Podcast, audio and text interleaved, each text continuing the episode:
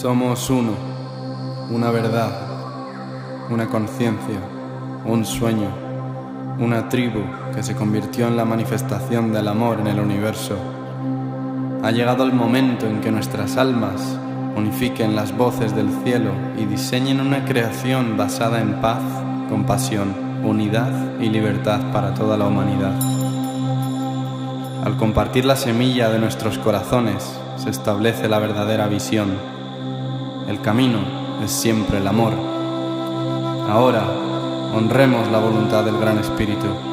Para todos los que nos precedieron, hermanos y hermanas de la misma nación arcoíris, que el fuego del Espíritu nos haga brillar con elegancia, que el viento de nuestra intención cree el cambio, que la tierra se convierta en el templo sagrado de nuestros cuerpos y que el agua de nuestra sangre recuerde y resuene el recuerdo divino del Creador. Hemos llegado, sabemos quiénes somos, sabemos cómo servir en la verdad. Somos uno. Vinimos a crear la comunidad que cantará la canción de la nueva tierra. El amor es el camino, la vida y la verdad. Bienvenido a la familia. Bienvenido.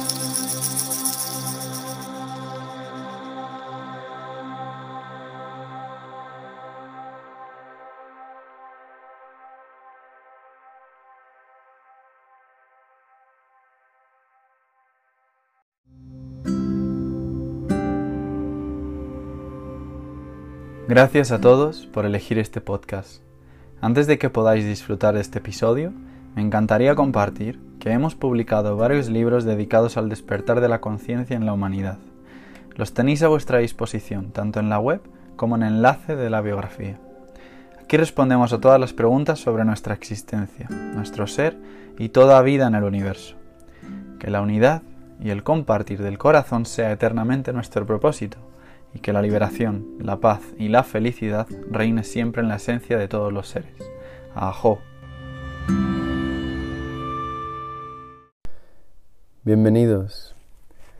Soy Jorge y esta vez estoy en el cementerio. Estoy al lado de la tumba de mi padre y he venido hoy básicamente a compartir, compartir desde lo que él y yo vivimos, a realmente expresar lo, lo bonito que es liberar el alma de la otra persona, de nuestro padre, de nuestra madre, y que esta conversación sirva como una carta de apoyo a ese niño interno que realmente necesita entender los lazos con su familia, con su linaje y con quien realmente él es. Recuerdo tener 19 años y decidir escribirle una, una carta a mi padre. Recuerdo que esa carta iban a ser dos, tres páginas y acabaron siendo como 19, 20 páginas y se titulaba Mi padre. Y esto lo hice porque mi padre nació en, en un pueblo llamado El Tejado de Béjar, cerca de Barco de Ávila, aquí en España. Desde tener un contacto muy enraizado a la naturaleza a, lograr impulsarse a sí mismo con gran confianza, elegancia y poder a trabajar en Madrid en la capital y mover grandes cantidades de dinero en el mercado de la inmobiliaria, en el mercado de los pisos, pues eso conlleva a que, como todo ser humano, hay una serie de cambios, cambios a, respecto al lugar en el que nacimos y al lugar en el que creemos que queremos estar. Yo desde que era pequeño siempre tuve una educación basada en, la importancia de, la integridad gracias a Él, en la importancia de, crecer y de no ponerme límites en nada, en nada de lo que quiera construir ni de lo que quiera llegar a ser. Así Él nació en un pueblo que se llamaba El Tejado e irónicamente siempre me enseñó a ver las cosas desde el tejado de las casas, no desde dentro, a volar siempre más allá, a ser como un pájaro que va a los tejados y ve desde arriba pues lo que la gente hace observar las situaciones, las relaciones y a realmente saber que, que ni siquiera el cielo es un límite, que todo lo que puedas conseguir lo vas a conseguir y que todo lo que quieras conseguir, te tienes que demostrar a ti mismo que realmente la capacidad que tienes de conseguirlo está ahí, está en tu corazón, en tu valentía, en tu fuerza, en la fortaleza del objetivo. Y así me lo enseñó él desde siempre, desde pequeño, y ahora que tengo la experiencia y la sabiduría necesaria para poder observarle ya un año atrás, desde que él se marchó aquel 10 de marzo del 2022, ya puedo observar con, con inteligencia, ya puedo permitirme el, el, liberar y el aclarar todo linaje. Aquí estoy sentado al lado de la tumba de sus padres, también lugar en el que él fue enterrado. Y él tuvo dos hijos, él me tuvo a mí y mi hermana Patricia. Y la verdad es que nos enseñó con gran amor un amor, una fortaleza, una, una, frialdad a la hora de tomar decisiones y como todo hombre proveedor, una persona capaz de, de ponerse el mundo a sus hombros y de ocultar todo aquello que, que no necesitábamos ver porque quizá era doloroso, quizá provocaría preocupaciones y bueno, al final es entender que nuestros padres están aquí en un vehículo que llamamos cuerpo, vehículo sagrado, están aquí reflejando una identidad que nosotros necesitamos ver en nosotros mismos, están aquí al fin y al cabo cumpliendo un acuerdo de alma que tienen con nosotros mismos también y facilitando el proceso. A veces creemos que esto es todo lo que hay, creemos que nuestros padres son nuestros padres y siempre ha sido así, o podemos ir más allá y ver cómo en la multitud de vidas, dimensiones y experiencias posibles en este sueño ilusorio llamado realidad existente, pues podemos ver que al fin y al cabo compartimos con nuestros padres 30 años de existencia y que hemos sido sus padres, hemos sido hermanos, desde siempre las fundaciones que tenemos es de relaciones familiares, es para básicamente favorecer la, evolución del espíritu. Y así me lo ha demostrado mi padre una vez trascendido también en conversaciones con él y, desde siempre.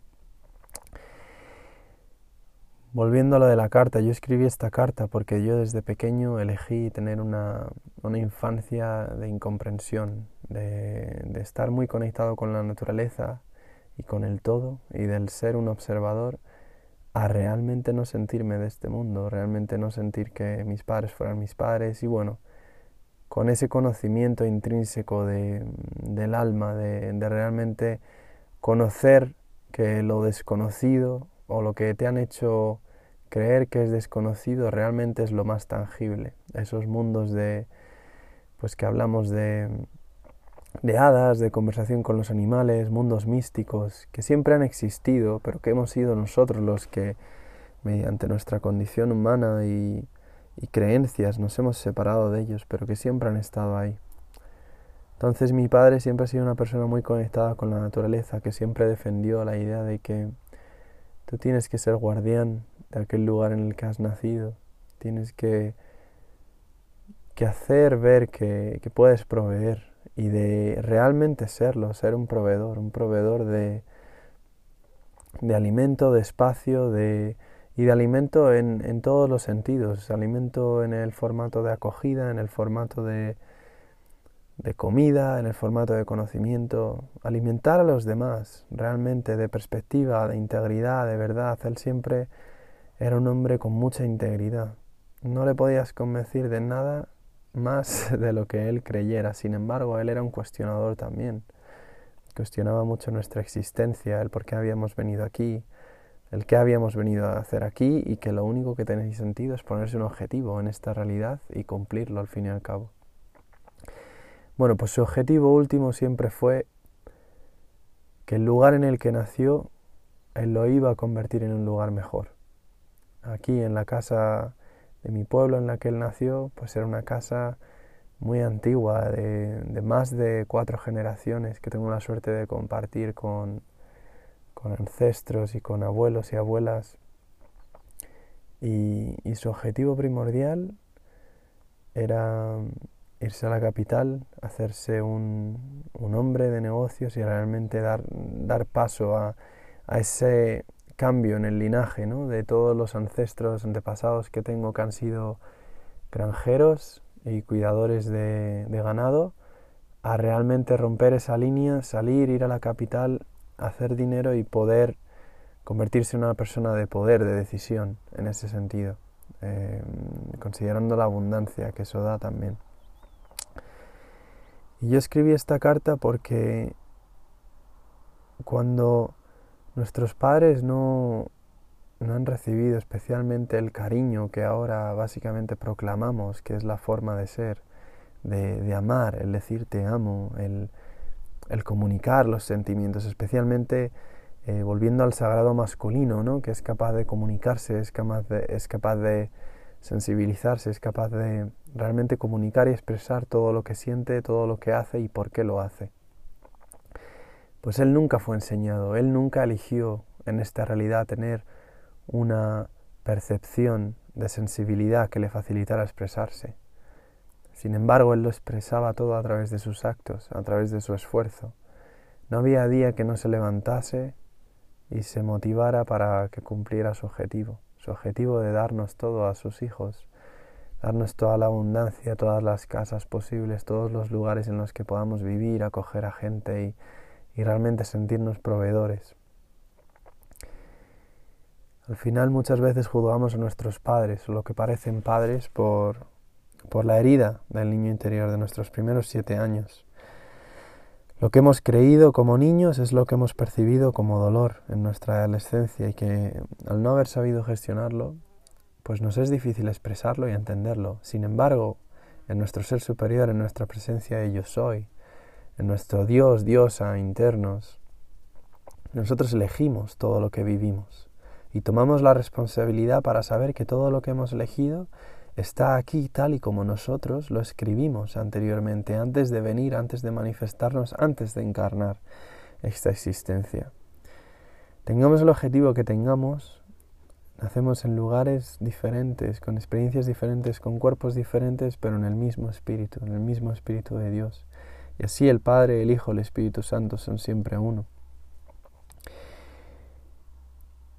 Y siento que el compartir la idea de escribir una carta funciona. Funciona porque cuando nosotros nacemos, nuestros padres ya tienen 30 años. Y creemos conocerles, pero no sabemos nada de lo que han vivido.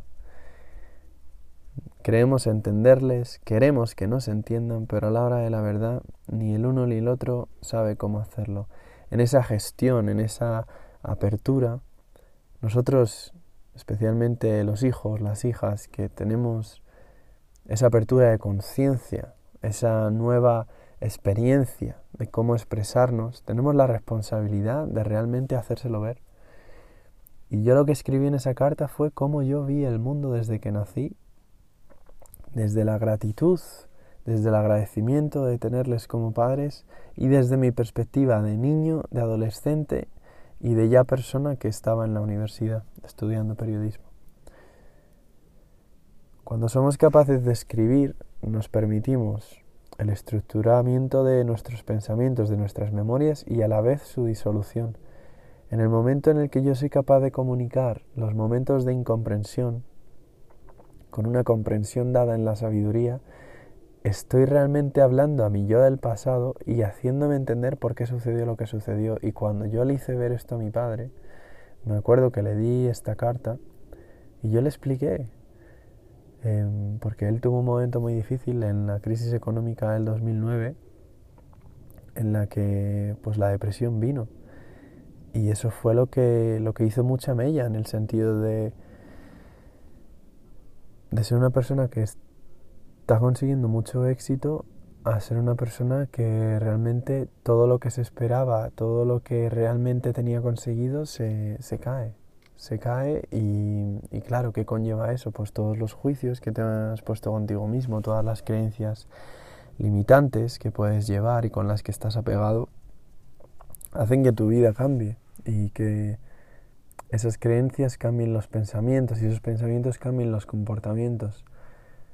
Por lo que ante ese estado de depresión, que al final yo lo entiendo, y estoy aquí sentado en su tumba y siento que Él está conmigo realmente expresando esto, y es que cuando eres un niño, naces en un pueblo, estás tan conectado a la naturaleza, y luego vas a un colegio y te enseñan ámbitos de, de religión, de creencias, entiendes que hay algo más allá, y también entiendes que eso que está más allá Nadie te lo va a enseñar, lo tienes que aprender por ti mismo. Y por eso mi padre siento que era una persona que quería ir más allá, más allá del mundo que le habían contado, más allá del mundo en el que había nacido, y demostrarse a sí mismo, y más que nada a sus padres, que había otra forma, había otra forma de ganarse la vida, que no es ni más válida ni, ni mejor, es otra forma de aprender una experiencia y de entender lo que Él vino aquí a entender.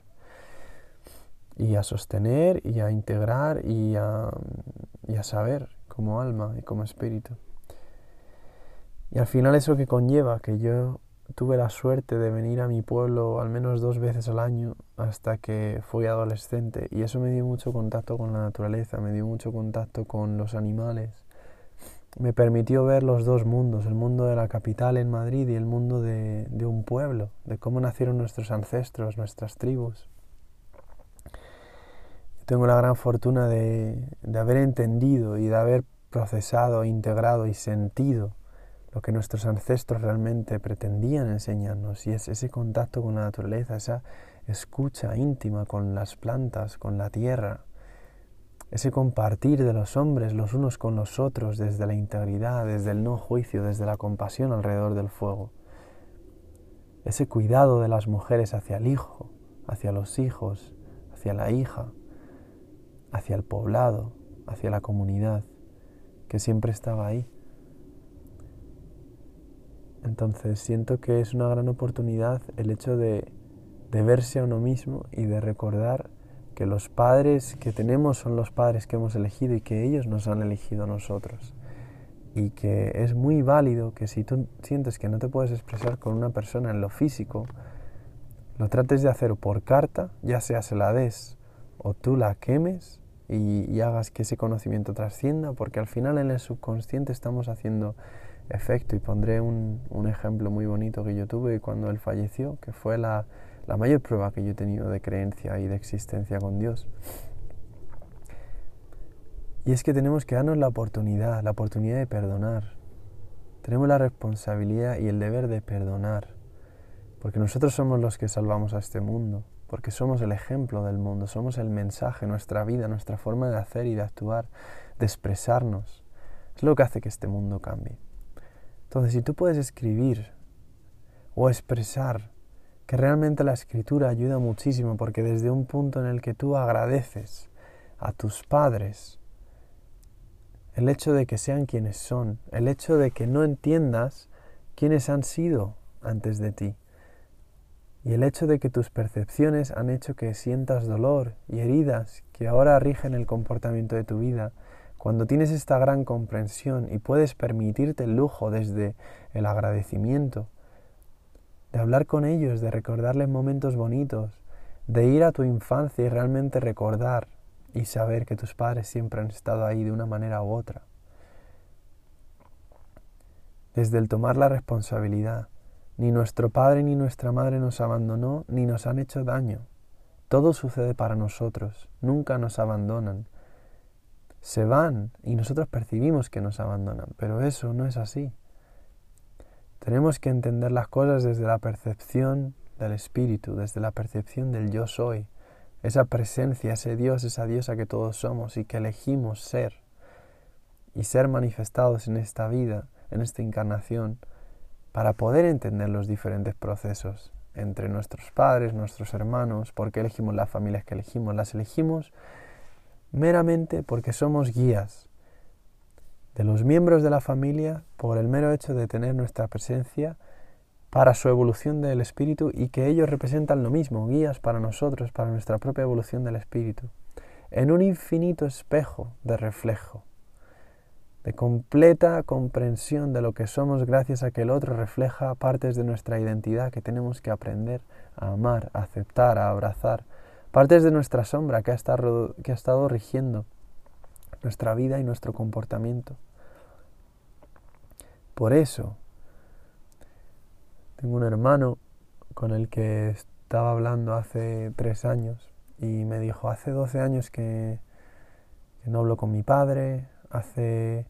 Él no ha visto a mis hijos, ya no nos hablamos. Y yo le dije, ¿por qué no escribes una carta desde el agradecimiento? Si él se fuese a morir mañana, si él o ella se fuesen a ir mañana, ¿por qué no hacerlo desde ese espacio en el que em,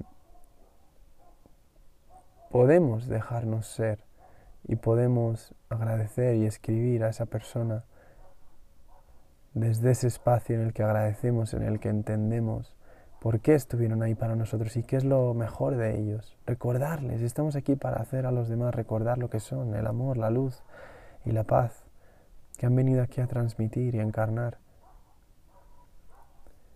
Y en ese espacio podemos permitirnos volver a amar, porque nunca estuvimos desconectados de la fuente. Creímos estarlo, creímos estar desconectados de nuestros padres, les pusimos un disfraz, les pusimos una máscara que al final no es nada más y nada menos que tu propia sombra reflejada en el otro, para que aprendas, para que puedas volver a la unidad. Toda separación siempre ha sido creada para que volvamos a la unidad, toda guerra siempre ha sido creada para que podamos entender la paz que esa guerra trae todo lo que está fuera es un reflejo del mundo interno. Cuando vamos al mundo interno, lo perdonamos, lo trabajamos dentro en el mundo, allá afuera se extiende y se comparte y se manifiesta esa paz que hemos hallado dentro.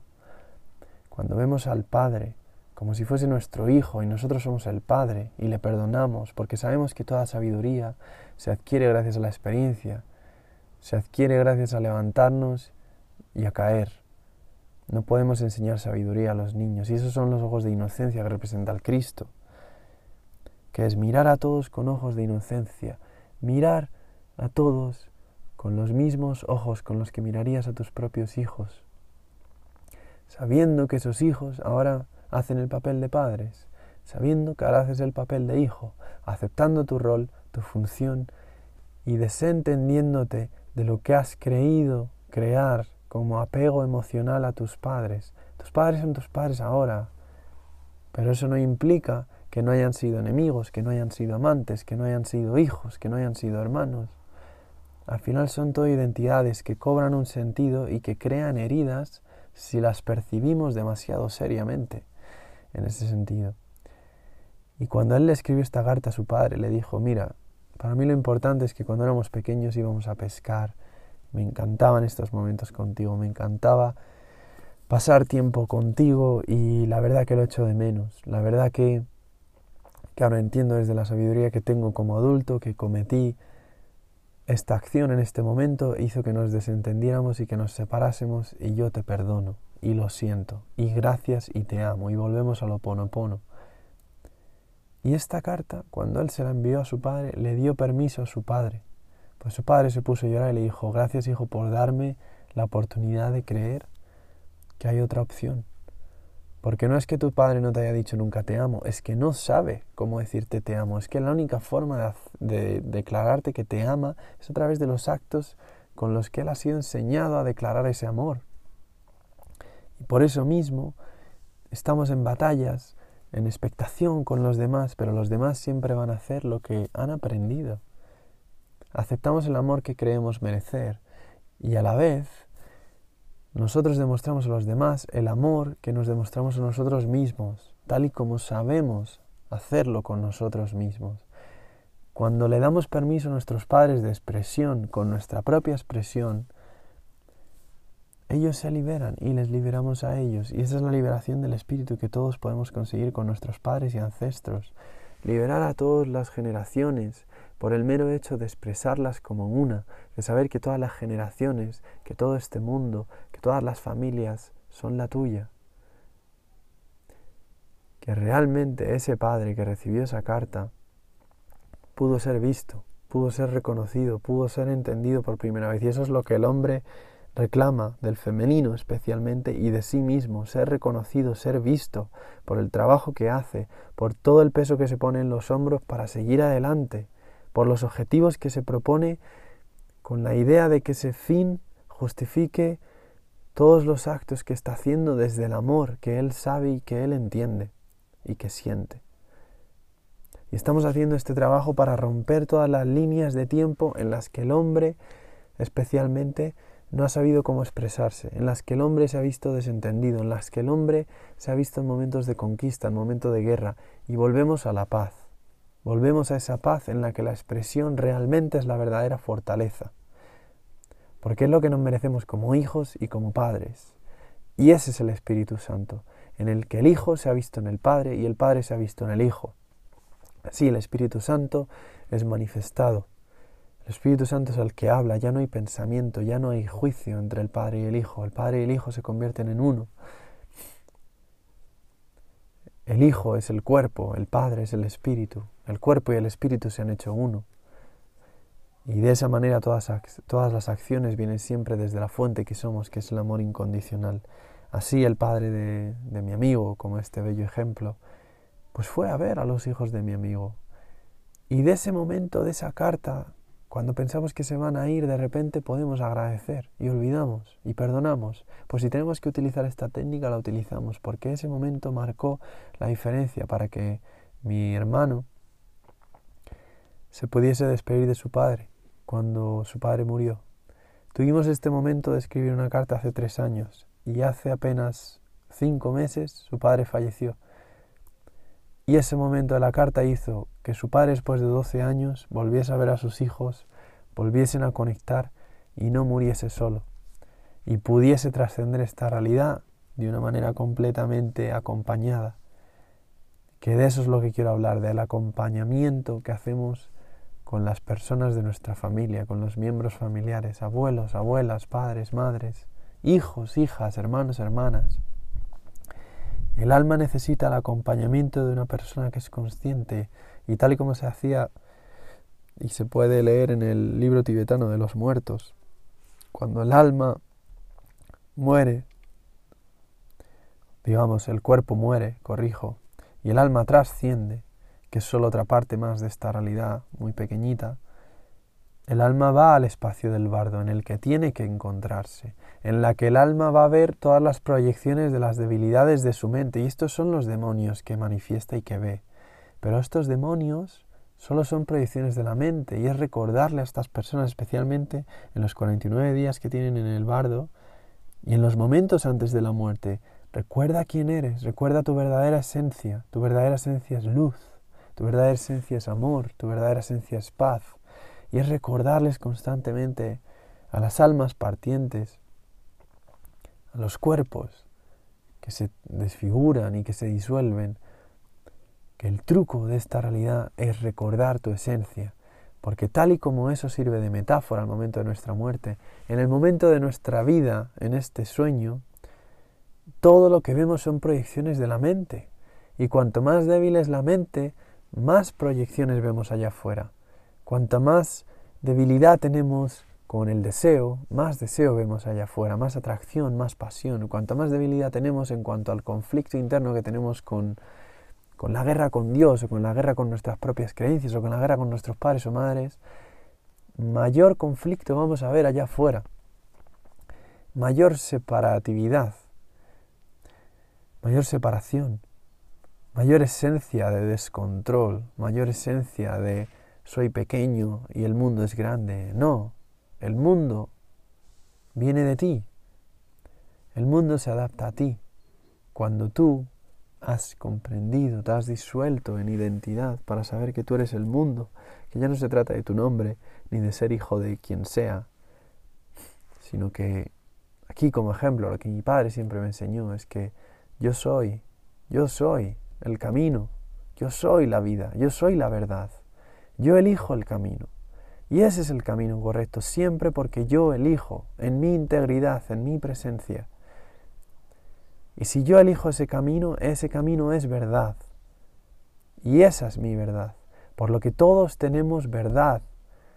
En cada uno de nosotros Hay una verdad que es íntegra y por eso mismo no podemos juzgar la verdad de nadie, no podemos juzgar ni siquiera los actos de nadie, porque esos vienen de la misma verdad íntegra que cada uno escoge, de manera consciente primero antes de venir aquí y luego de manera inconsciente para que el alma evolucione un cierto grado de conciencia y pueda trascender luego a la siguiente dimensión o lo que ese alma tenga de parada.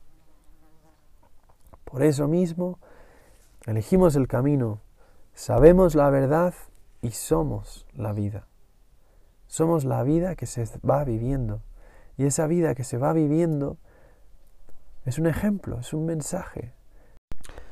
Mi vida es una devoción al despertar de conciencia, a que todos realmente nos damos cuenta de lo que somos y de por qué hemos venido aquí, a encarnar realmente ese amor que nos ha creado y que realmente todos nos merecemos volver a recordar. Y al final esa era la relación con mi padre, el que él me recordaba el poder que tengo como hombre, como guía, como luz en este mundo, y yo recordarle a él la inocencia, la capacidad de expresión, la capacidad de hablar, la capacidad de comunicar. Y esto realmente se ve tal y como se vio en, en mi amigo, que a la hora de la verdad, cuando comunicamos con los demás nuestra verdad, les damos permiso a que ellos puedan expresar esa verdad y vivir esa verdad. En el momento en el que mi padre estaba en el hospital, ya preparado para trascender, recuerdo que yo ya, yo ya sabía intuitivamente, siete meses antes de que se fuese a ir, él se iba a ir y que ese proceso como hijo es un proceso trascendental en el que el padre, todos los ancestros, todas las familiares del linaje descienden y hacen que el hijo ascienda. Porque recuerdo la mañana siguiente a cuando él falleció, sentir que ya no tenía miedo, ya no había juicio. Era como si una gran capa, un gran velo se hubiera desvanecido y de repente eres el principio y el final de la nueva generación, de la nueva era. Y eres visto por todos aquellos hombres que te precedieron. Y esto sucede también para mujeres con sus madres, para todos en general. Y recuerdo cuando estaba en el hospital, en ese proceso alucinativo en el que él empezaba a visualizar imágenes de su pasado, con su hermano, empezaba a ver seres de la naturaleza, acompañantes, aliados, que son procesos que se suelen juzgar como alucinaciones y la cabeza se te está yendo. Pues realmente sí, la cabeza se tiene que ir para que podamos empezar a ver con el corazón lo que está ahí, lo que es verdad, los mundos de los que nos hemos separado y que realmente siempre están ahí, todas esas dimensiones de lo invisible que están siempre a nuestra disposición. Pues eso está ahí. Especialmente cuando morimos, se segrega DMT. Nuestra glándula pineal nos advierte, nos está avisando con la molécula de Dios que tenemos, a la que tenemos acceso a través de nuestra mera respiración continuada y trabajo de pranayama, breathwork o respiración consciente, respiración holotrópica, que podemos acceder a esos estados. Realmente nunca fuimos separados de la fuente, nunca estuvimos separados de la fuente. Nuestra creencia y percepción se lo creyó y manifestó esa realidad existente en dualidad, en separación, que irónicamente es la que nos hace que al final volvamos a ser uno. Toda separación es creada para la unión. Y yo hablando con mi hermana, ese día ella me dijo, siento que él se está agarrando algo, está como sosteniendo una duda, sintiendo que tiene algo que hacer aquí. Y claro, todos hemos venido a, a dejar un legado. De hecho, eso es algo que siempre él me inculcó. Mi padre siempre me inculcó a no tener límites, a, dejar un legado, a hacer que tus actos, que tu objetivo genere algo grande, que nunca pienses que eres ínfimo o mínimo en este mundo, que sientas que tienes el poder de todos en tus manos. Si haces las cosas con integridad, con integridad, el recuerdo de la integridad, eso es lo más valioso que él me dejó. Y recuerdo colgar el teléfono y saber que tenía que hablar con él. Tengo un maestro allí en Australia siempre me recuerda que con la muerte hay que hablar a través del subconsciente, a través del plano astral, en la ensoñación, con la persona que se está preparando para irse, para trascender. El cuerpo se va, el alma trasciende. Solo pasa a otra dimensión que a nuestros ojos es invisible pero que al tercer ojo que todo lo siente, al ojo de Dios, es completamente visible. Y es entender que nuestros padres, cuando les vemos desde los ojos de la inocencia del Cristo, de que son nuestros hijos, el amor incondicional está siempre ahí, siempre. Y recuerdo poner esa vela y saber que tenía que canalizar, que rezar, que orar, que hablar en alto, que al final no es pedir a un Dios separado de mí, es orar e integrar y afirmar conmigo mismo lo que ya sé y lo que yo decido que se cree en esta realidad, desde ese espacio del corazón. Y empecé a hablar con mi padre en el subconsciente a través de esa vela, porque muchas veces en el plano físico no podemos hablar con ellos o sentimos que no se puede. Y hay que hacerlo a través del subconsciente, crear esa realidad cuántica en la que a través de tu trabajo interno el mundo externo se modifica. El mundo se adapta a ti porque tú has reconocido al mundo en ti. Empecé a hablar, papá, está todo perdonado, está todo bien. Eres libre, yo soy libre. Cualquier acuerdo kármico lo cancelamos, lo finalizamos, lo quemamos, lo transmutamos. Está bien. Ya sé que me ves, porque yo te veo, ya sé que me reconoces, porque yo me he reconocido. Ya sé lo que sientes por mí, porque yo me siento. Ya sé que estás orgulloso de mí, porque yo estoy orgulloso de mí. Y yo estoy orgulloso de ti, de todo lo que has dado, de todo lo que has elegido hacer, de todo lo que has elegido trascender, dejarnos y elevarte con todo, agradecido de todo de todo lo que te juzgué, de todo lo que te culpé y de todo lo que te he perdonado y aceptado, como parte de mí que ha sido reflejada en otra identidad, pero que al fin y al cabo sigue siendo lo mismo, el Padre y el Hijo y el Espíritu Santo en uno. Y en esa conversación, en un momento dado, dejé de decir Padre, empecé a decir hermano, porque reconocí más allá de la percepción de Padre e Hijo, o del niño que ha sido educado por alguien, por un proveedor, por un protector, por un padre. Todos son arquetipos que cuando los trascendemos podemos ver realmente en el alma del otro. Y ver en el alma de mi padre era verle como un hermano. Cuando podemos ver a nuestros familiares como hermanos, como personas que han elegido, o espíritus que han elegido colocarse, situarse al lado nuestro para que su espíritu asciende y evolucione a un nivel determinado y que nosotros ascendamos a un nivel determinado gracias a ellos, porque aquí maestros somos todos. Si sabemos cómo escuchar podemos aprender de cualquier cosa, del viento, de una piedra, de un árbol. Si somos capaces de sintetizarnos, de abandonar la identidad que creemos ser, y dejarnos ser, rendirnos. Rendirnos es aceptar el camino que hemos preparado para nosotros. Y rendirme en ese momento fue empezar a hablar con mi Padre como si realmente fuese yo. Me perdoné, me perdoné todo el juicio, todo el enfado, toda la frustración, toda la rabia que como hombres Muchas veces no nos hemos permitido sentir todo el dolor que mi padre sintió que no se pudo permitir el sentir y que le provocó la enfermedad, el cáncer. Que al final la enfermedad es una manifestación de esas emociones que no nos hemos permitido, que hemos suprimido, especialmente en el hombre. Y el saber sacarlo a través de la respiración, a través del, del llanto, a través de la expresión, a través de la risa, a través de las lágrimas, de orgullo, de agradecimiento. Pongo este ejemplo porque fue una prueba divina de Dios para mí y de ese mundo cuántico que somos capaces de afectar desde el trabajo interno y esa realidad externa, tal y como ejemplificaré ahora.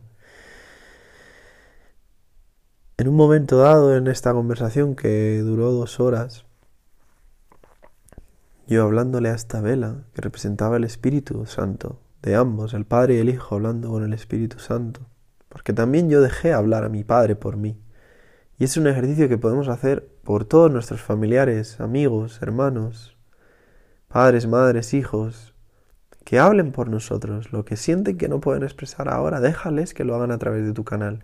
Y tú permítete sostener ese espacio para lo que tú sientes, que ya ha trascendido el mero arquetipo el mero eh, reflejo de la relación que ambos tenéis. Y volver a ese espacio íntimo donde la otra persona se está rindiendo. Gracias papá, porque decidiste rendirte, a aceptar lo que eres, quién eres y a dónde vas.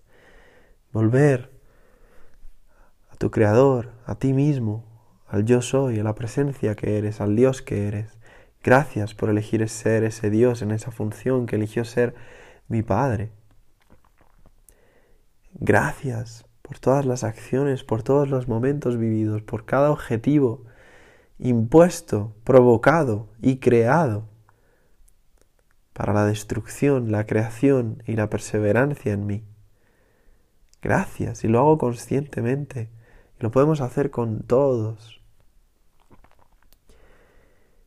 Y en ese espacio de, de realmente guiar a la otra persona a través de ese bardo, a través de ese morir en esa dimensión en la que el alma tiene que recordar quién es.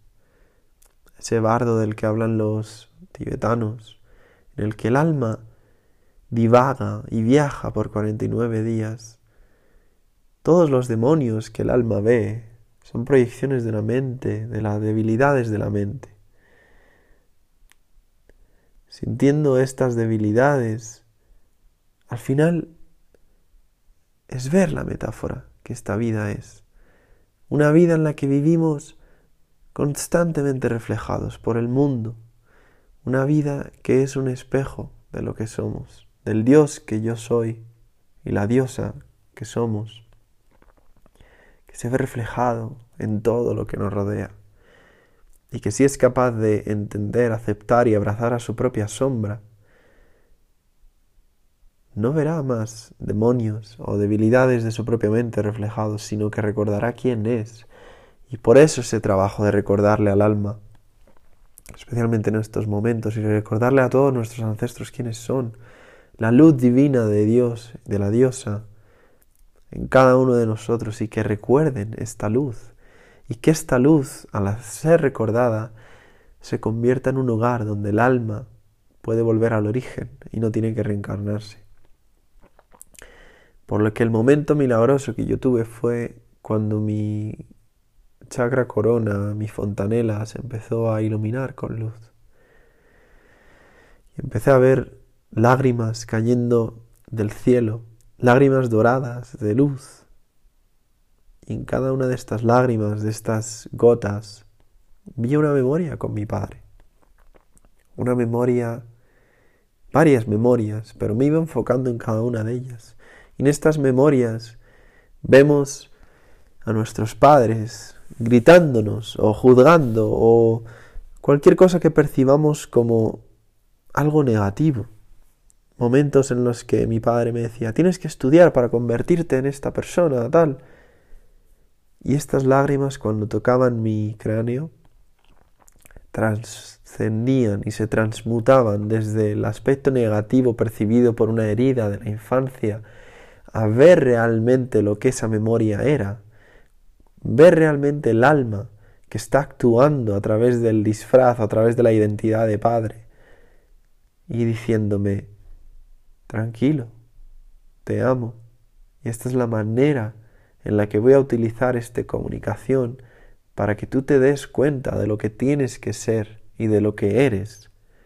A través de este estudio, a través de tu propia capacidad de percepción, llegará un momento en tu vida en el que volverás a este momento, lo trascenderás, lo perdonarás y sabrás que nunca hubo juicio alguno. Y así se dio, y así es como es. Jamás hemos sido juzgados, ni por nuestros padres, ni por nuestro exterior, ni por un Dios externo. Solo por nosotros mismos. Y como no nos hemos perdonado ese juicio, lo proyectamos en otros que nos lo reflejan y nos lo atribuyen. Por eso, este momento trascendental en el que yo pude ver todas las memorias con mi padre de diferentes momentos de mi vida, en los que creí ser juzgado, en los que creí que había frustrado a alguien o que alguien estaba enfadado conmigo. No, vi la verdad. El alma está ahí, el alma del niño inocente, que todos somos. Prueba a ver a tus padres como bebés, a ver si les culpas igual o no, como tus propios hijos. No, puedes volver a ver ese amor incondicional. Y este momento se dio por varios minutos en los que yo sentí la bendición del Padre, que es la completa disolución de toda esa luz, de todas esas memorias que en recapitulación se disuelven, se olvidan porque ya no son heridas que crean pensamientos ni comportamientos en el presente y que realmente me dieron una bendición y un milagro, que es lo que sucedió después, cuando yo ya me sentí en paz, después de este momento de recapitular todos los momentos con mi padre, de una manera tan maravillosa, llorando, gritando, sintiéndome, agradeciendo. Apagué la vela y al minuto me llamó mi hermana llorando y me dijo, han decidido ponerle a dormir. Algo ha sucedido en estas dos últimas horas y la han decidido ponerle a dormir. Porque ese era el momento. Nosotros liberamos a los demás, liberándonos a nosotros mismos. La lección del curso de milagros de la salvación del mundo depende de mí, es correcta. Ese fue el momento que Dios me demostró. Cuando yo libero el alma de otra persona, reconociendo a esa persona como mi propia identidad, reconociendo esa propia identidad como parte de mi alma, que necesita ser verificada, vista y reconocida, y esto es para cada hombre en este planeta. Si eres mujer y estás escuchando esto, como hombres queremos ser vistos, queremos ser reconocidos por el trabajo, por las acciones, por todo lo que hacemos en silencio, que refleja un éxito al fin y al cabo, pero que muchas veces no expresamos. Y cuando eso sucede, el alma es liberada y así sucedió. Cogí el teléfono y le vi, le vi en vídeo y solo tuvo cuatro o cinco cosas que decirme. Elige el camino correcto. Siento que esto haya tenido que ser así. Te quiero, estoy orgulloso de ti.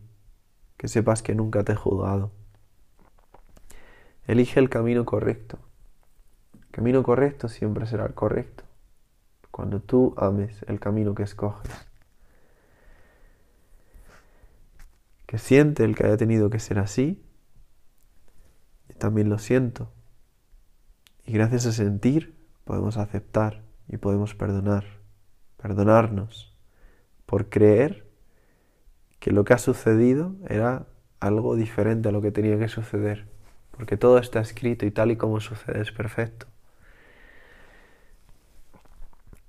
Te amo, estoy orgulloso de ti, que sepas que nunca te he juzgado, no me lo dijo a mí, se lo dijo a sí mismo. Y así vamos por la vida realmente. Así es como podemos ser y estar en el ojo del huracán, sabiendo que las personas nunca hablan a los demás. Qué gente, qué personas, siempre hablamos con nosotros mismos a través de los demás. Cuando nos quejamos, cuando enjuiciamos, cuando perdonamos, cuando aceptamos a los demás, lo estamos haciendo nosotros. Nunca hubo separación. Y ya no me creo esa mentira. Así, el que sepas que nunca te he juzgado, esta verdad es absoluta.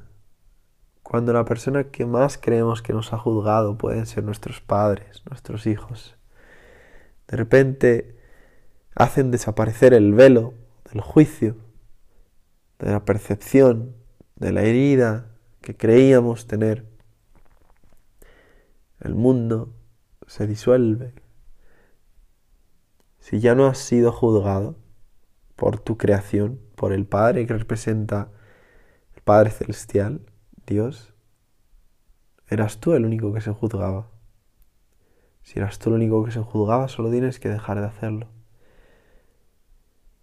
Y en esa trascendencia, cuando el Padre se va, el Hijo asume el papel de Padre, de Padre de sí mismo y reconecta con el Padre Celestial, Padre Divino. Y así mi Padre se fue siendo recordado por mí, siendo reconocido en, en sus faltas como en las mías, siendo perdonado en lo que Él no se perdonaba, tal y como yo me perdono lo que no me perdonaba, aceptado y visto y objetivamente reconociendo que esto se hace por el colectivo. Unimos todas las piezas recapitulando en el pasado con nuestros padres, nuestras madres por el colectivo, por el colectivo que nos unifica, por los hermanos que no están separados de nosotros mismos, diferentes niveles en el espíritu, mismo espíritu, diferentes experiencias, misma forma de experienciar la vida, mismo tipo de respiración. Le decía el otro día a un amigo, al final el helado te lo vas a comer, tú eliges si te lo comes de chocolate o de vainilla. El libre albedrío está ahí, pero al final todos llegamos a ese a esa cima en la montaña, por lo que debemos facilitar este momento a almas que han elegido no tener tanta conciencia en el plano físico y que luego divagan y se van y trascienden y, tengo la increíble fortuna de, de experienciar y de sentir dónde mi Padre está a través de la respiración, a través de la comunicación continuada, a través de saber el sanador, el curandero que Él era y que me enseñó en su alma. Porque al final ellos, ellos están ahí para sostener espacio. Y nosotros somos los que nos montamos la película entera, completamente. Por supuesto, luego nosotros tenemos que tomar responsabilidad y ser auténticos en cada momento. Momento santo, dice el curso de milagros, sin pasado, sin futuro, en el momento presente, sin historia. Eso es ser auténtico. Y mi padre era auténtico. Lo que me representaba era el juicio que yo tenía con los demás, el juicio del pasado, las envidias, la codicia, el, la conquista de poder que con todas las reencarnaciones que hemos tenido, pues obviamente el padre que representa al rey, porque es lo que mi padre representaba, el, el, saber ser rey de manera humilde, el vivir como un rey en, en tu persona, en tu templo, el, el, realmente creértelo hace que lo seas. Obviamente, los juegos de la mente, de, esa de esa falta de, conciencia, pues hace que nos podamos perder. Pero al final sí que tenía razón en eso de creértelo. Tal y como decía Buda, te conviertes en lo que crees y, y eres aquello que piensas.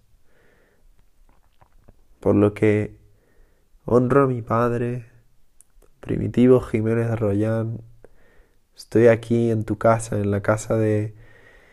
Tengo que decir que el audio eh, se cortó ah, a la mitad y, tuve que volver a mi casa.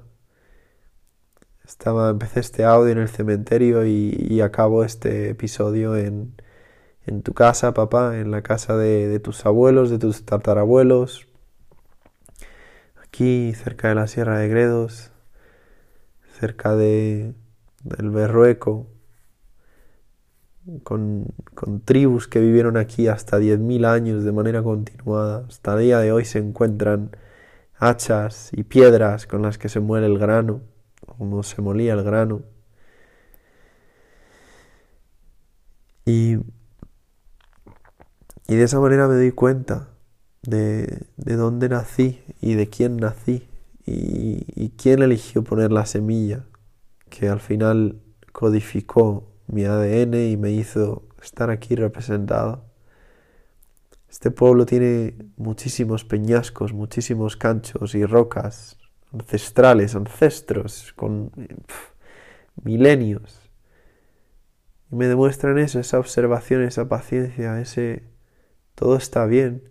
Mi familia eran granjeros, cultivaban la tierra y mi padre siempre me recordaba lo importante que, que era saber identificar la calidad de, de, cuando cultivas tu propia comida, de cuando haces las cosas por tu propio bien, sin, por así decirlo, sin pedir apoyo, sin pedir ayuda. No digo que pedir apoyo y ayuda no esté genial, sino que el mero hecho de, de esforzarse, de tener tu, tu, ganado, tu forma de, tu, pan, tu forma de hacer el pan, tu forma de construirte una casa, tus ideas, tus objetivos.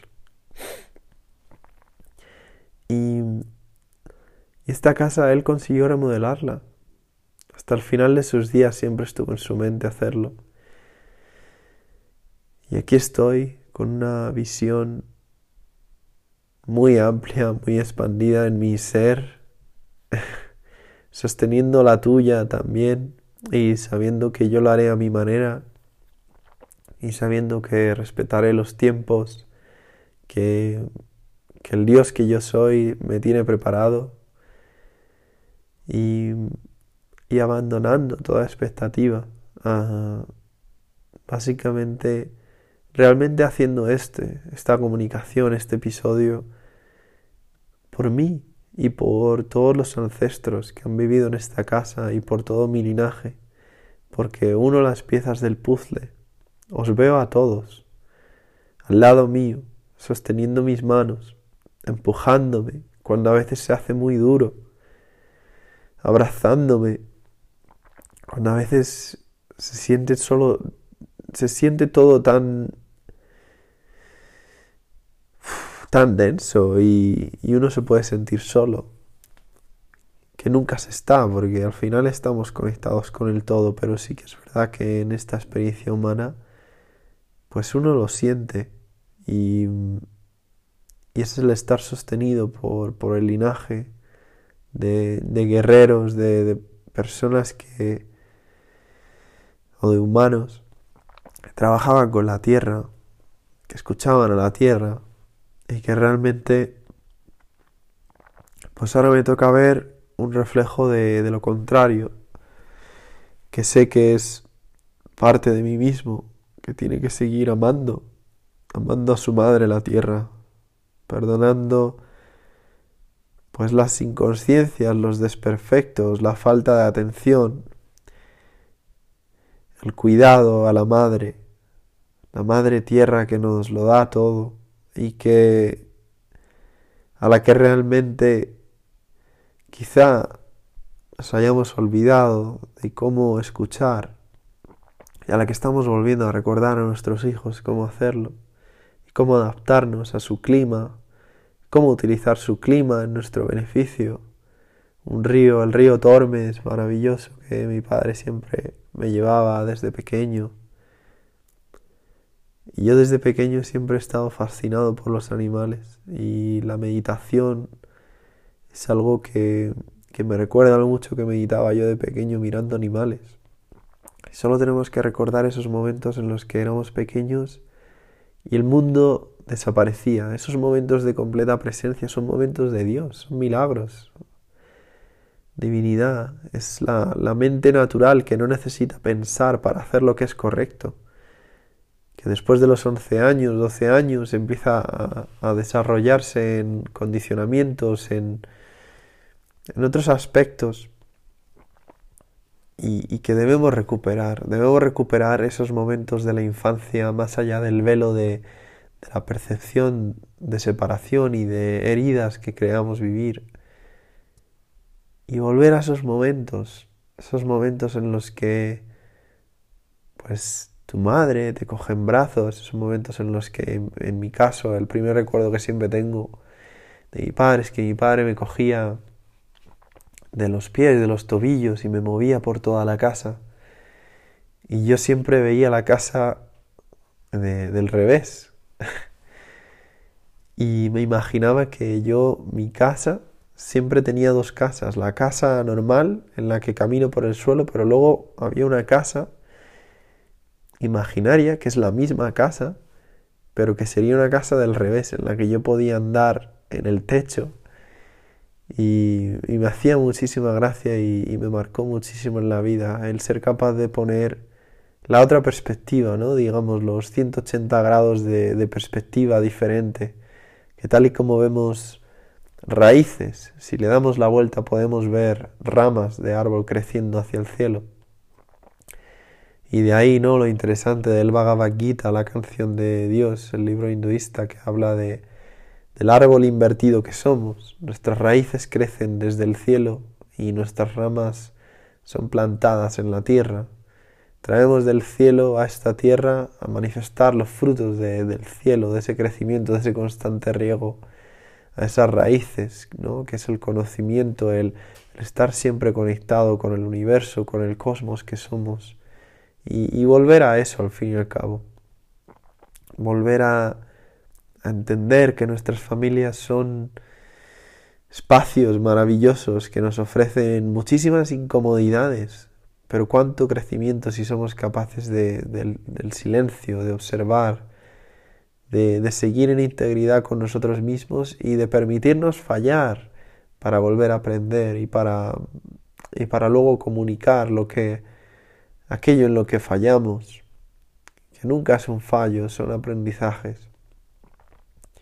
Y, realmente ser ejemplo, ejemplo de respeto, ejemplo de, integridad, de, autenticidad, de, valentía con lo que hacemos, aunque no nos entiendan, aunque no sepan por qué viajamos, aunque no sepan por qué hacemos cierto tipo de cosas, porque igual les da miedo o lo que sea que ellos viven, a través de sus propias diferentes experiencias y percepciones que no dejan de ser pequeñas voces que todavía tenemos dentro y que por eso están manifestadas en ellos, pues es volver al perdón, es volver a, a ver esas voces y a verlas por lo que son, voces de pequeñas dudas que tenemos pero que ya no creemos, no tenemos que creer, no tenemos ni que responder o justificar, porque ya están ahí.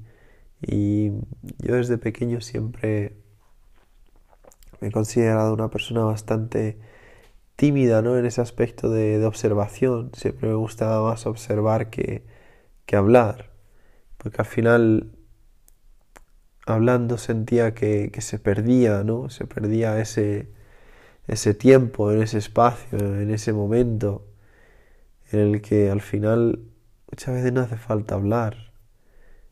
Muchas veces solo hay que observar.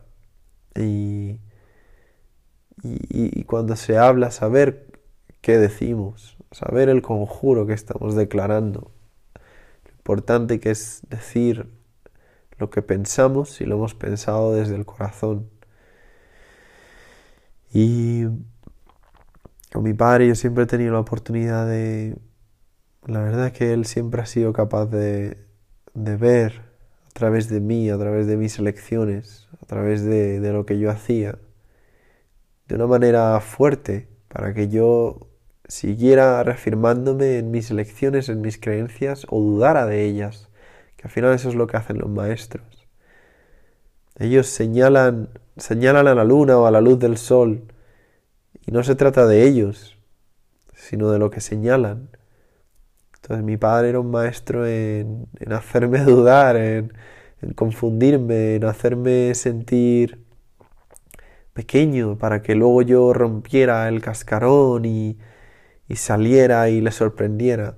¿no? Eh, lo vi mucho jugando al waterpolo y, y eso, todo eso lo tenemos que ver el, llamar a nuestros padres y decirle, hey, estoy agradecido por todo lo que has hecho por mí. Lo hago con mi madre cada vez que puedo y especialmente para los hombres seguir sintiendo ese primer amor con la madre y también saber desapegarnos ¿no? de ese cordón umbilical que nos une con ella y, verla por lo que es, por una hermana o por una guía espiritual más que una madre también.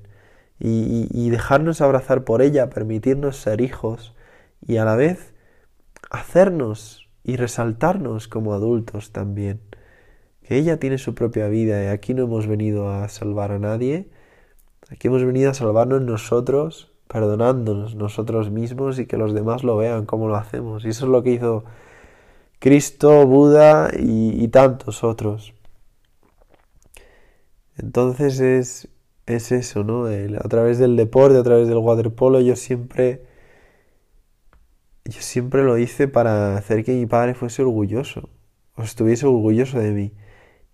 Irónicamente, me acabó encantando el deporte, me, me, acabé convirtiendo en un gran jugador de waterpolo y, y, me di cuenta de que muchas veces utilizamos de manera egoísta a nuestros padres para hacer cierto tipo de cosas que realmente era la función que ellos tenían. No es para que mi padre esté orgulloso. Bueno, pero es que realmente lo estás haciendo por ti. Lo estás haciendo porque tú quieres estar orgulloso de ti mismo. Y esta es la labor que tienes y esta es la actividad que tienes ahora mismo delante y lo está haciendo por ti. Él solo representa, es como un juego.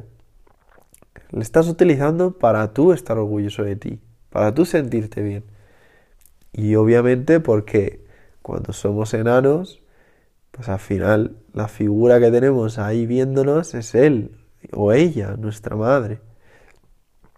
Y ahí lo vi mucho, ¿no? Ah, Hubo algo que pasó hace unos meses y es que eh, después de hacer mucho trabajo de respiración y de hacer recapitulación tolteca, que es volver a momentos del pasado y, y entenderlos y saberlos ver desde esa figura omnipresente y luego también desde la primera persona el darles de nuevo, digamos, en una discusión, les devolvemos la energía que ellos han puesto en nosotros y cogemos la energía que nosotros les pusimos a ellos en una discusión. Recuerdo una discusión con mi padre, pues yo le estaba gritando, yo le decía, pero ¿por qué estás juzgando esto y lo otro y te quejas tanto y, tío, que hay una manera diferente de hacer las cosas? Y él decía, es un mundo de fantasías, no existe tal. Y en plena discusión, yo me di cuenta, tuve una epifanía, me di cuenta de algo. Dije, esta discusión no vale de nada. Y fui a abrazarle. Y eso no lo había hecho nadie en su vida. No, no, creo que haya recibido un abrazo así en su vida. Y yo en ese entonces, la verdad que estaba bastante fuerte. Y le agarré y le tiré al suelo del abrazo, no le soltaba. Y para él fue tan incómodo que en un momento dado se rompió. Dijo, ¿qué haces? Pero ¿y esto? Y era amor, era de decir, es que esta discusión, esta guerra, las batallas se acaban cuando uno de los guerreros tira la espada al suelo y se rinde. Y realmente dice, vamos a, vamos a hacer las cosas como se tienen que hacer, en paz, si es que no pasa nada. Y, y desde ahí algo, algo cambió, ¿no? Porque Ahora que lo puedo ver con perspectiva, yo sé que él solo representaba la duda dentro de mí mismo en cuanto a, un mundo diferente. La falta de creencia que igual quizá yo tenía y yo representaba para él pues esa contradicción consigo mismo de decir, hostia, igual me estoy quejando, estoy juzgando, pero al final el que se juzga soy yo. Por eso lo hago fuera. Bueno, el caso es que haciendo recapitulación, volviendo a este momento, yo le devolvía a él su energía, la energía de duda, la energía de miedo, de frustración.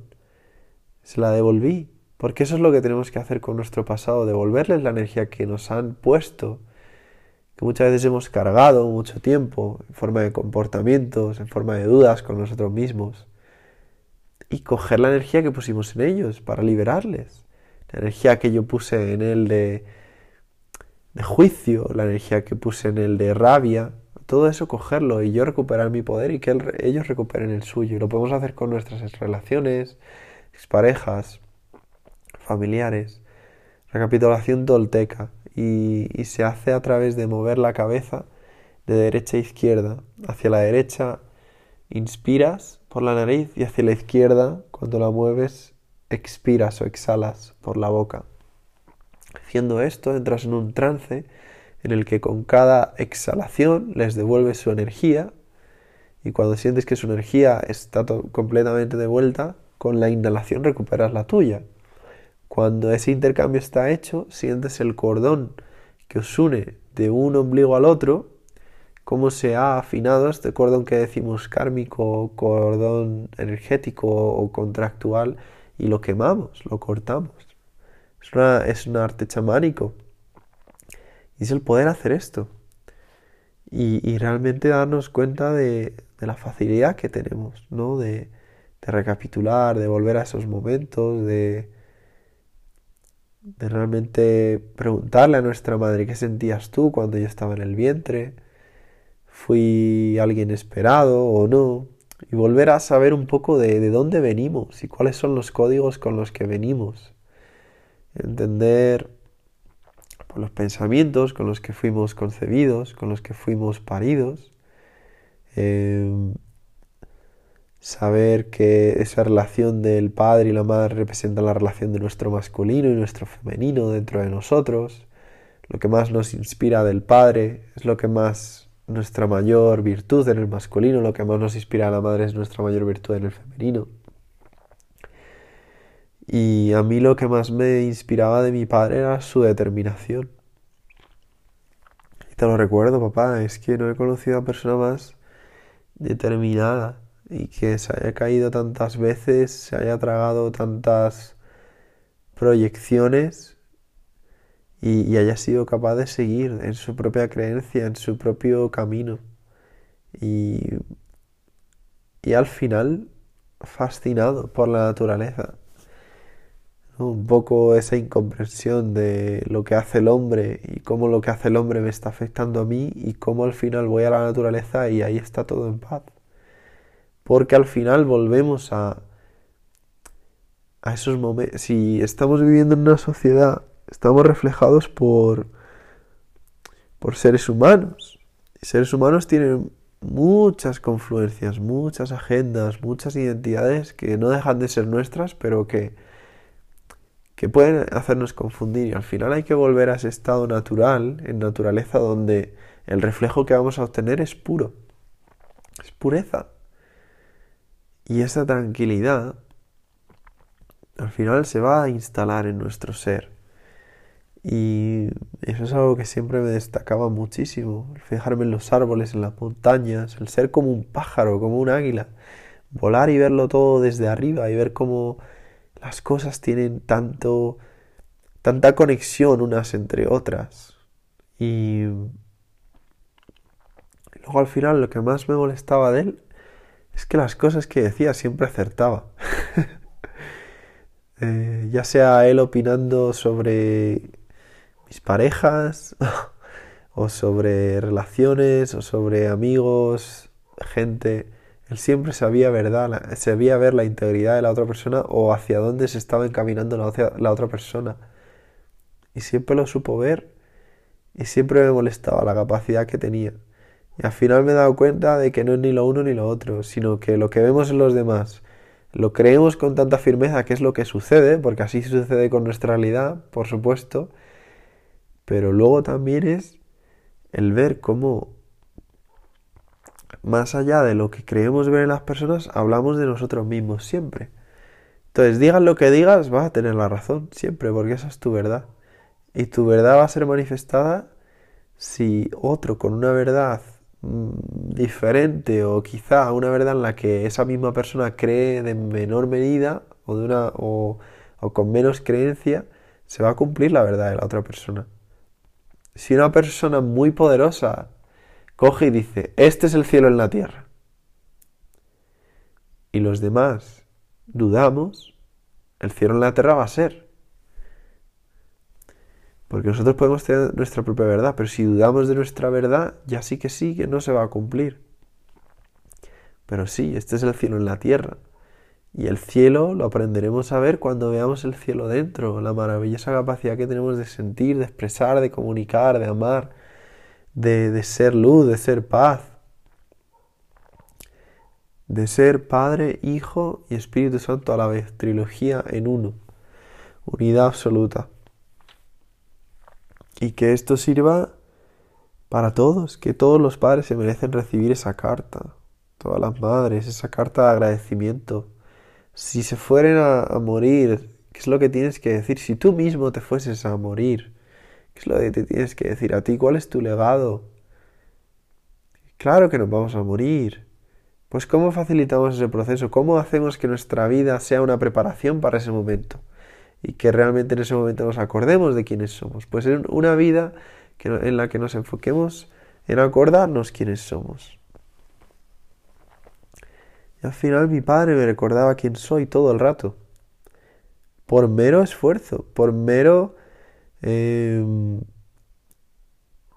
por actos que hacían que yo me superase constantemente y que me hicieron y que me hicieron perfeccionista, me hicieron pues la verdad que destacar muchísimo y a la vez me costó mucho confiar en mí, porque el nivel era tan alto que o tienes que confiar increíble o no, pero al final todo lo que me he propuesto sale. Y es algo que te agradezco, papá. Es algo que he visto en ti y que ahora mismo suelto y libero también. Porque, porque sé que de eso se trata, de, hablar contigo y de tener la capacidad de, de amarte y, de ver cuando te reías, como, qué graciosa era tu risa y qué bonito era pues esos momentos de, de, sentir intimidado, sentirme intimidado por mirarte a los ojos, pero qué increíbles eran tus ojos y tu mirada, y qué, qué presencia, y, y, pues sentir todo lo que sentía por ti desde mi amor, es al final lo que yo siento por mí, y sentir que he podido perdonar esas partes de ti que me gustaban menos o que no aceptaba tanto, pues al final me he dado cuenta de que lo que no me gustaba de ti era lo que no me gustaba de mí y por eso estaba ahí. todos esos momentos de rabia, de incomprensión, de juicio, de, de invalidez, de, de oscuridad, pues eran míos y por eso me costaba aceptarles. Y esa es la madurez del hombre, de la mujer, del ser humano el saber ver todo eso que la sombra conoce mejor que nosotros mismos y que va a reflejar en los demás, en patrones, hasta que pues, lo aceptemos. Que al fin y al cabo cada persona tiene su historia y no podemos juzgar a nadie, porque cuando nos sabemos poner en los zapatos de los demás y realmente amamos al prójimo tal y como nos amamos a nosotros mismos, pues nos damos cuenta de que no sirve de nada quejarse a quién, de que no sirve de nada opinar de nadie, porque realmente no hay nadie del que opinar más que tú mismo todo el rato y es tomar esa responsabilidad, responsabilidad de, que la vida te puede intentar llevar a un lado o al otro, pero al final, si tú crees en ti mismo, no digo ya el plan del ego, plan de Dios es el que se da. El ego es lo que confunde las cosas, pero el plan de Dios que tú eres, el plan de Dios y la diosa que yo soy, ese siempre se da. Y ese plan está escrito. Tú lo has escrito. Tú lo has escrito y tú tienes el poder de encarnar ese fuego dentro de ti mismo y cumplir ese plan. Que lo vas a hacer. Lo pasa que como he dicho antes, lo puedes hacer comiendo del helado de vainilla o de chocolate. El de chocolate es hacerlo de manera más consciente, digamos. Puedes elegir hacerlo de manera consciente y, y trascender y de una manera en la que puedas amar, en la que puedas realmente perdonarte, a través de lo que ves en tus padres. Si hay una persona en tu vida, cualquiera que sea, que no perdonas, hay una parte de ti que no has perdonado. Así que busca, busca bien. Porque esa persona no es una persona. Es una parte de ti. Lo que más te molestaba de esa persona está en ti. Es que fíjate tú, que no se trata de la persona, sino de lo que la persona ha hecho para reflejarte en ti algo que realmente te molesta, una actitud interna que está ahí, que guardas en el, en el bolsillo de atrás, que no le enseñas a mucha gente, y que está ahí. Y al final es amarlo, amar eso también. Y aceptar. Y ya está, y rendirse en ese descanso, en esa paz. Saber que todo está bien, que todo está bien y que al final, pues todo era una ilusión. Pero qué bonita ilusión si somos capaces de facilitar a otros esta ilusión, haciendo lo mejor que, lo, lo mejor que podemos, hablando para los que quieran escucharnos, respondiendo para los que nos pregunten y expresándonos cuando sintamos que debemos expresarnos y que queremos y necesitamos hacerlo, como yo en mi caso. Así que utilizo este momento para que mi Padre a través de mí pueda hablar y, realmente darme un consejo a mí, que es a todos, y que que realmente lo que necesita expresar por sus ancestros, pues lo haga.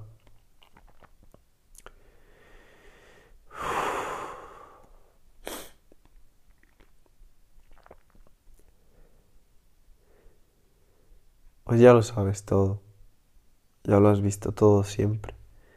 Y te doy las gracias corazón, porque siempre has sido aquello que naciste a ser comunicador, una persona tan inteligente, tan sabia, que realmente sabe cuál es su camino. Y ha elegido un camino que es amplio, que es grande y que va a cambiar muchas cosas en el mundo.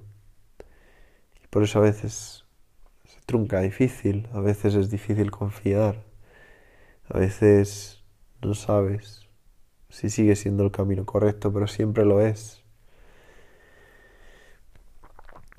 Gracias, Eco, por acordarte de, tu familia, gracias por realmente sentir en ti lo que yo no supe sentir. Gracias por expresarlo, gracias por sentirlo, gracias por vivirlo, gracias por ser mi voz, gracias por dejar tu corazón hablar, guiar enseñar, para que tu cabeza, tu mente aprenda la verdadera voz de la razón. Gracias por retarme, gracias por hacerme sentir tan orgulloso. La mayoría de las veces cuando vemos a nuestros hijos sentimos un orgullo y una capacidad de, alegría inmensa que muchas veces no, sabemos cómo expresar. Muchas veces como hombres nos, nos perdemos, especialmente en nuestra relación con la mujer. Y lo siento, siento tantas veces que he juzgado a la mujer porque no, no me sentía visto, no me sentía escuchado. Y, y en su dependencia, que no era más que la mía, no, me dejaba ver. Y en ese silencio, en esos momentos de, de incomprensión, al final un hombre se cierra. Y un hombre que se cierra, que cierra su corazón, es lo que le acaba cerrando completamente, o en este caso matando, eliminando el cuerpo. Y ahora que tengo la capacidad de verlo desde arriba, de ver el alma consciente de todo lo que es, todo lo que existe, todo lo que se crea y todo lo que se recrea.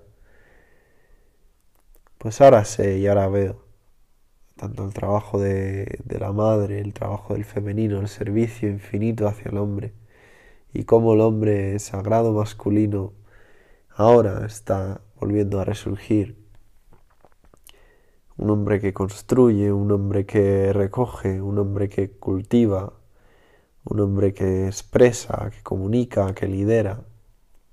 Eso es lo que eres y eso es lo que somos. Un rey, un guerrero, un amante, un bufón cuando tiene que serlo. Un mago, con cada cosa que crea, manifiesta e imagina. No te pongas límites a nada de lo que haces, a nada de lo que piensas o imaginas, pues todo es posible. No creas más que en aquello en lo que ya eres. Cree en aquello que ni te imaginas puede existir y se puede ser creado. Pues todo te está esperando en el Dios y diosa que eres dentro de ti, en cada elección, cada abrazo que das, en cada palabra que pones ahí fuera desde el corazón. El mundo está siendo cambiado por tu mera respiración, por tu mera presencia, por tu mero pensamiento. ¿Qué piensas? ¿Qué sientes? Está cambiando el mundo.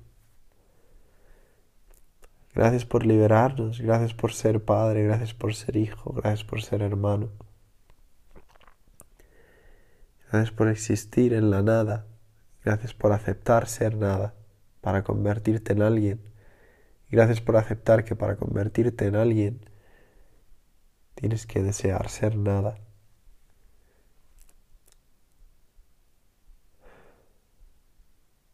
Amén, hijo mío.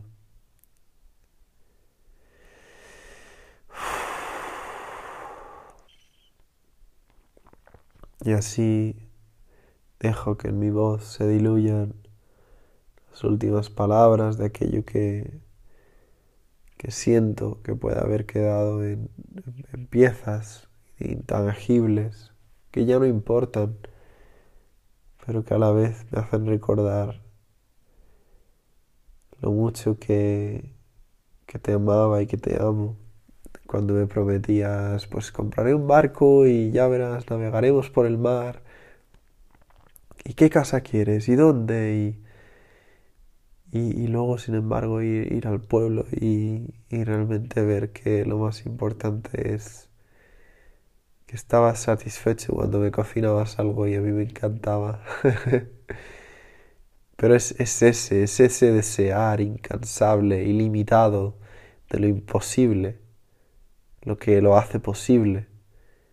Porque no se trata de, de, de poder tener un barco, sino de haber sido capaz de imaginarlo, de creerlo y de sentir que ya lo tenías, de que ya lo estabas haciendo. Y el creerlo hace que mires al mar y sientas que puedas cruzarlo. Y ese sentimiento de poder cruzar el mar hace que ya lo hayas hecho. Ese sentimiento de poder afectar al universo hace que ya lo hayas hecho. No hace falta máquina, no hace falta prueba, no hace falta construcción de algo que nos enseñe que ya está hecho, no hay pruebas que necesitemos, porque el mero hecho de creerlo hace que suceda. Al final eso es lo que quiero para todos, la felicidad, la paz en todos los seres de este mundo, del universo, pues todos nos merecemos reconocer esa paz, la que nuestros padres son divinos,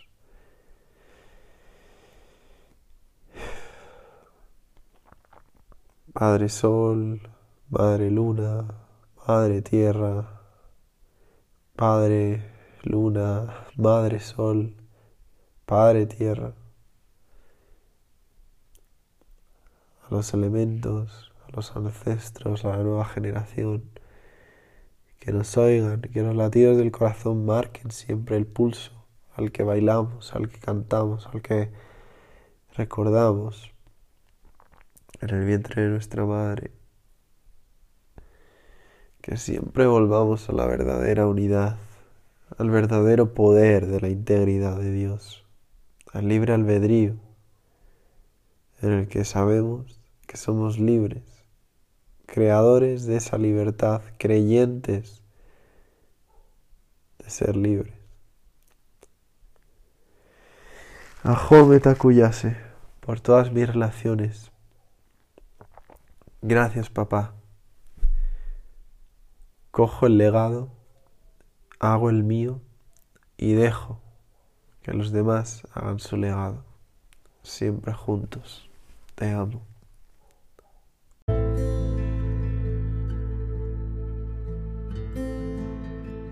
Muchísimas gracias familia por escucharnos, sentirnos y vivir con nosotros esta experiencia para recordar quiénes somos realmente. Si deseas apoyarnos a traer más contenido, ejemplos y personas increíbles a este podcast, puedes contribuir compartiendo con tu familia o comunidad el episodio, meditación o guía que más te inspire. Y si también quieres apoyarnos a seguir en nuestro propósito, puedes ofrecer una donación que servirá para que continuemos con lo que más nos apasiona. Tienes el link en la descripción del episodio. Me encantan los feedbacks y estamos siempre disponibles para recibiros o ofrecer otras maneras de participar, tales como compartir mensajes y preguntas personales para la comunidad y el podcast. Somos uno, hagamos que nuestros rezos sean escuchados. Dios nos bendiga.